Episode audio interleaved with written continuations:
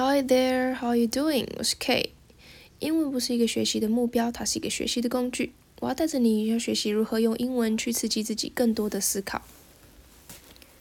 今天想要问你们，有没有曾经处于低潮期，然后心里觉得啊，到底什么时候才要过去？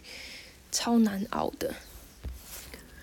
我自己是还蛮常处于这种阶段的，像是在呃经痛的时候，就哦天呐 s t o p it！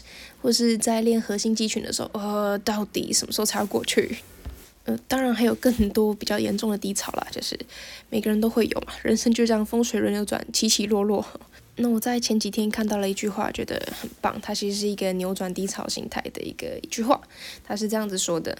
Life isn't about waiting for the storm to pass. It's about learning to dance in the rain. 慢版的，Life isn't about waiting for the storm to pass. It's about learning to dance in the rain. 这句话呢，我用慢版的让你练习看看英文的连音如何可以说得漂亮。那文字档的部分我会打在叙述里面，让你可以去反复练习。那英文的学习是这样，你多分享一次，你就 进步一点点。所以。交给你喽。Okay, comes to the end. I'm gonna see you next time. Enjoy your day. Bye bye.